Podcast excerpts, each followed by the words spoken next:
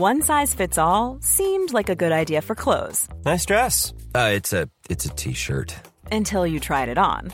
Same goes for your healthcare.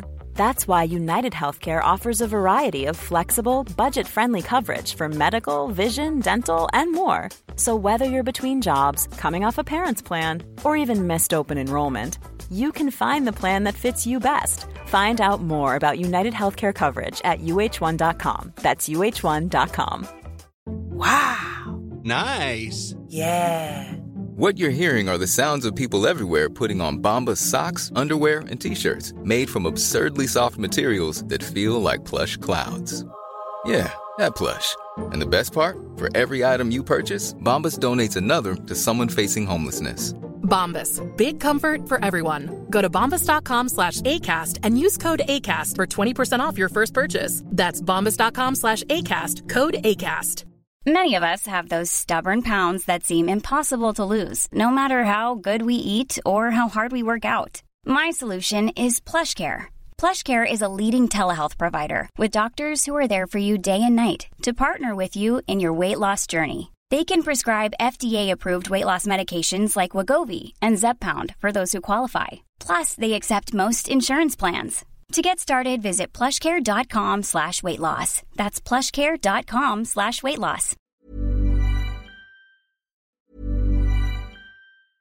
I'm Sandra, and I'm just the professional your small business was looking for. But you didn't hire me because you didn't use LinkedIn jobs. LinkedIn has professionals you can't find anywhere else, including those who aren't actively looking for a new job, but might be open to the perfect role, like me. In a given month, over 70% of LinkedIn users don't visit other leading job sites. So if you're not looking on LinkedIn, you'll miss out on great candidates like Sandra. Start hiring professionals like a professional. Post your free job on linkedin.com/people slash people today. Millions of people have lost weight with personalized plans from Noom, like Evan, who can't stand salads and still lost 50 pounds. Salads generally for most people are the easy button, right? For me, that wasn't an option. I never really was a salad guy. That's just not who I am. But Noom worked for me. Get your personalized plan today at Noom.com. Real Noom user compensated to provide their story. In four weeks, the typical Noom user can expect to lose one to two pounds per week. Individual results may vary.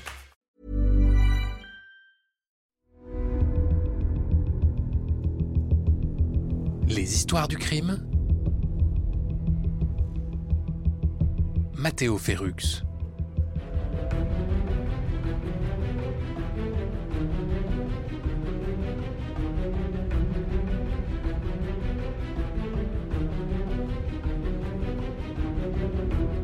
Aujourd'hui, dans les histoires du crime, la suite de l'affaire du tueur de l'Oise. Si vous n'avez pas encore écouté la première partie de cette affaire, je vous invite à le faire dès maintenant. L'on s'était arrêté au moment où la hiérarchie de Daniel Neveu, l'inspecteur en charge de l'affaire, était très sceptique concernant les soupçons de celui-ci sur la première lettre adressée aux gendarmes. Selon l'inspecteur, c'est un gendarme qui l'a écrite et il en est persuadé. Je vous propose de replonger dans cette affaire de la fin des années 70.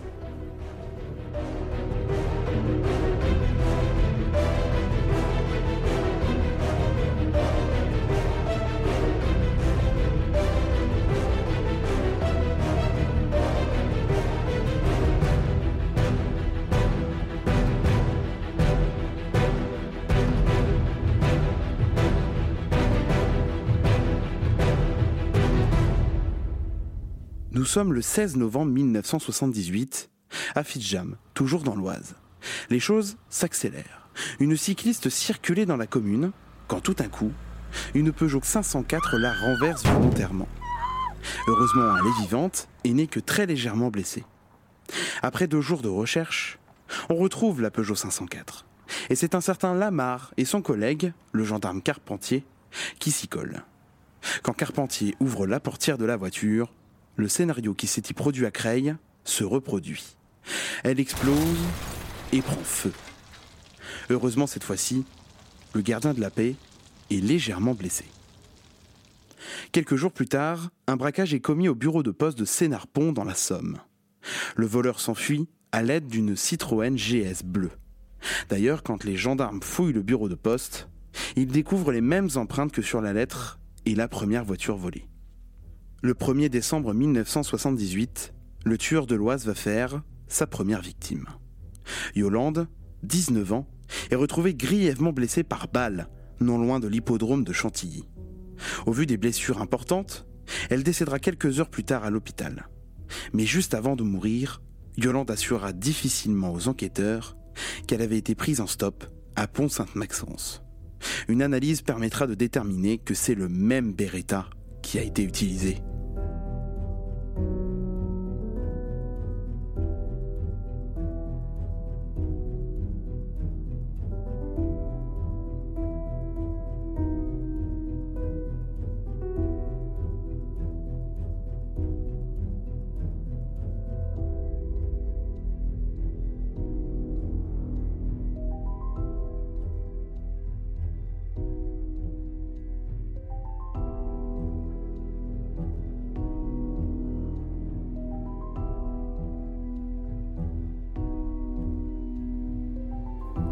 Deux jours plus tard, le 3 décembre 1978, Lamar et ses collègues retrouvent la Citroën GS dans laquelle Yolande est montée pour faire de l'autostop.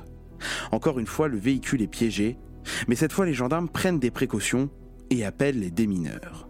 La voiture est donc déminée et peut être ouverte sans danger. Le mois de décembre 1978 sera décidément meurtrier.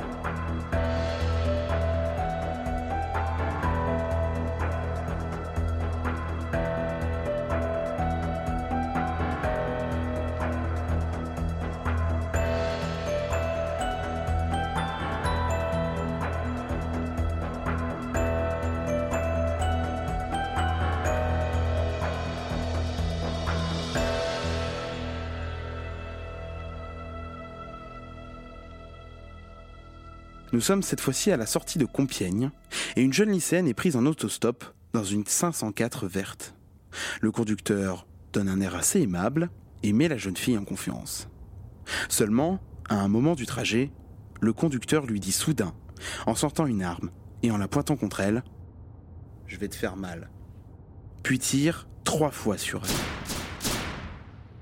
Blessée, elle arrive tout de même à s'extirper de la voiture comme la précédente victime, et restera paralysée au bord de la route. Une fois retrouvée, les gendarmes mettent les bouchées doubles. La gendarmerie dresse des barrages. Et ils avaient raison de le faire, car quelques heures plus tard, une 504 verte surgit et force le barrage. Alors les gendarmes poursuivent la voiture folle, comprenant que c'est lui le coupable. Mais un passage à niveau s'interpose entre la voiture et les poursuivants. Mais les gendarmes ne lâchent pas prise on continue à chercher cette voiture dans la région.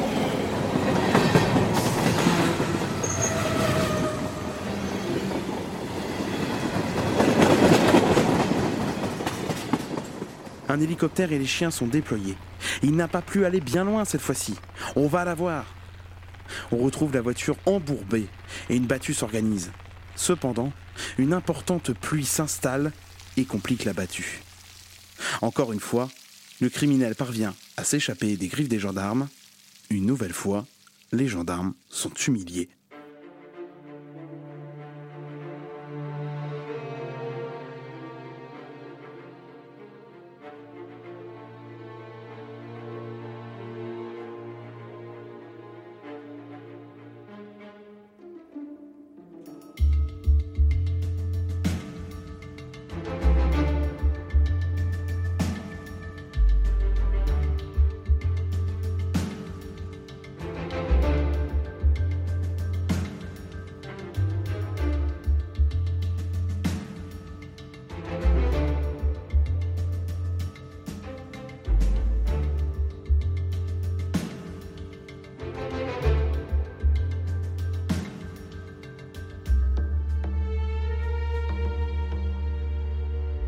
Quelques jours après cet incident, une nouvelle lettre vengeresse est envoyée aux gendarmes. Elle dit Méfiez-vous de l'animal traqué et blessé. Il peut devenir très dangereux. Je n'ai rien à perdre et je vais le prouver. Je suis habitué au sang et à l'horreur et je vais vous en faire profiter.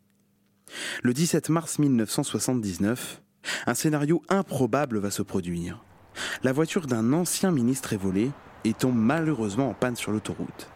Notre tueur de l'Oise contacte donc la société d'autoroute qui envoie des CRS pour l'épauler. En arrivant, il se présente comme le fils du ministre. Vous vous dites, impossible que ça passe. Et pourtant l'improbable se produisit. Ça passe. Les CRS appellent un remorqueur en urgence pour le fils du ministre et il sera raccompagné jusqu'à un garage. Cependant, bien sûr, il s'est fait remarquer et les CRS sont interrogés. Il dresse donc un portrait robot. Mais ce portrait robot est beaucoup plus détaillé et précis. Et pour cause, ils sont restés avec lui longtemps.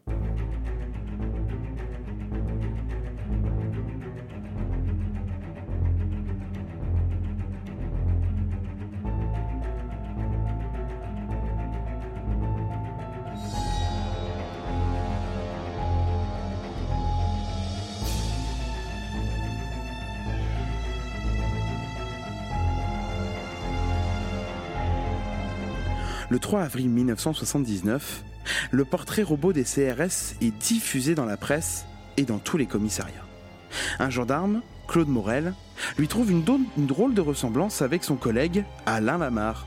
Alors secrètement, il compare les lettres anonymes reçues avec les procès-verbaux établis par Lamarre, et là son sang ne fait qu'un tour. L'écriture est la même.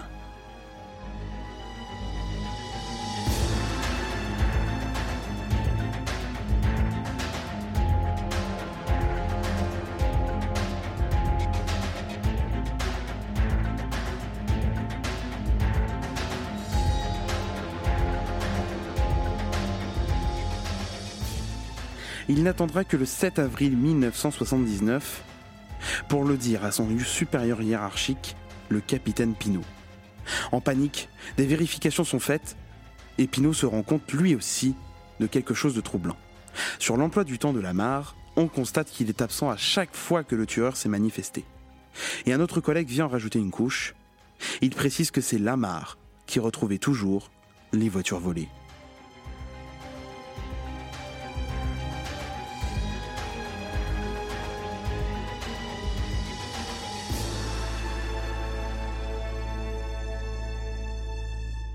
Appelle Henri Cavalier, le patron du psych de Chantilly. Quoi? C'est impossible Lamar, c'est mon meilleur, le plus impliqué dans l'affaire du tueur de l'Oise. Eh oui, si vous n'aviez pas compris, c'est le gendarme Lamar qui enquêtait sur ses propres crimes. Mais alors, il est où Lamar actuellement? Il est parti en patrouille avec des collègues.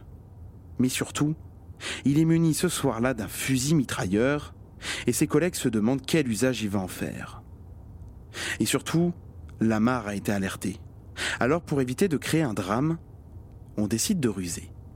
On réunit toutes les patrouilles au commissariat pour un camp de gitans qu'on souhaiterait soi-disant évacuer. Évidemment, c'est une fausse opération. Tout le monde se demande ce qui se passe, et en arrivant, son, son supérieur hiérarchique, Henri Cavalier, dit à Lamar Alors Lamar, on part à la guerre? On précise dans la foulée à Lamar qu'il n'a pas besoin de ses armes et qu'on l'attend en urgence en haut. Il y dépose.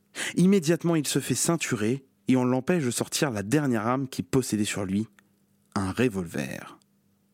Immédiatement placé en garde à vue, il nie les faits. Alors on décide d'attendre le lendemain matin pour la perquisition de son domicile en sa présence.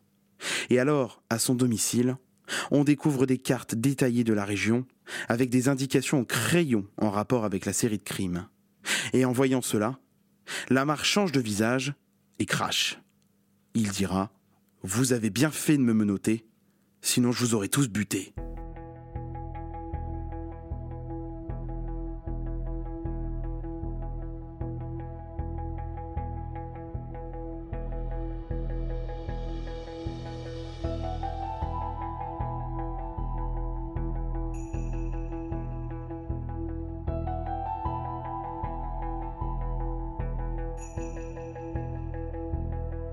Collègues découvrent un calepin dans lequel ils lisent leur nom sur une liste de personnes que le tueur promet d'abattre.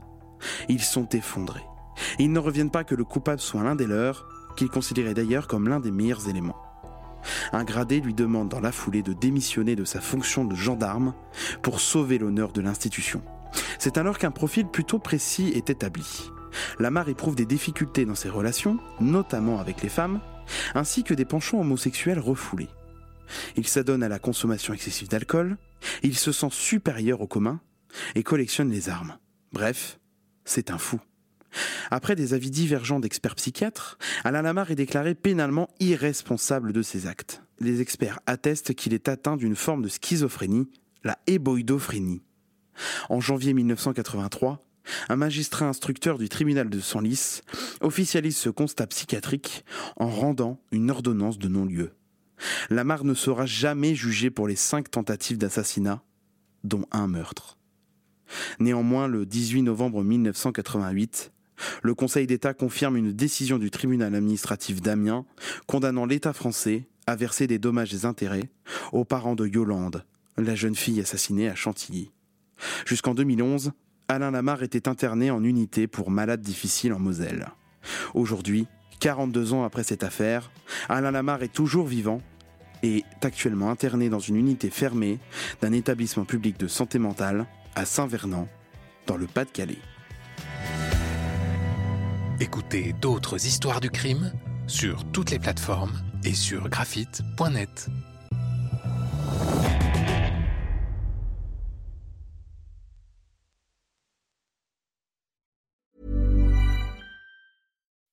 When you make decisions for your company, you look for the no-brainers. If you have a lot of mailing to do, stamps.com is the ultimate no-brainer. Use the Stamps.com mobile app to mail everything you need to keep your business running with up to 89% off USPS and UPS. Make the same no brainer decision as over 1 million other businesses with Stamps.com. Use code PROGRAM for a special offer. That's Stamps.com code PROGRAM.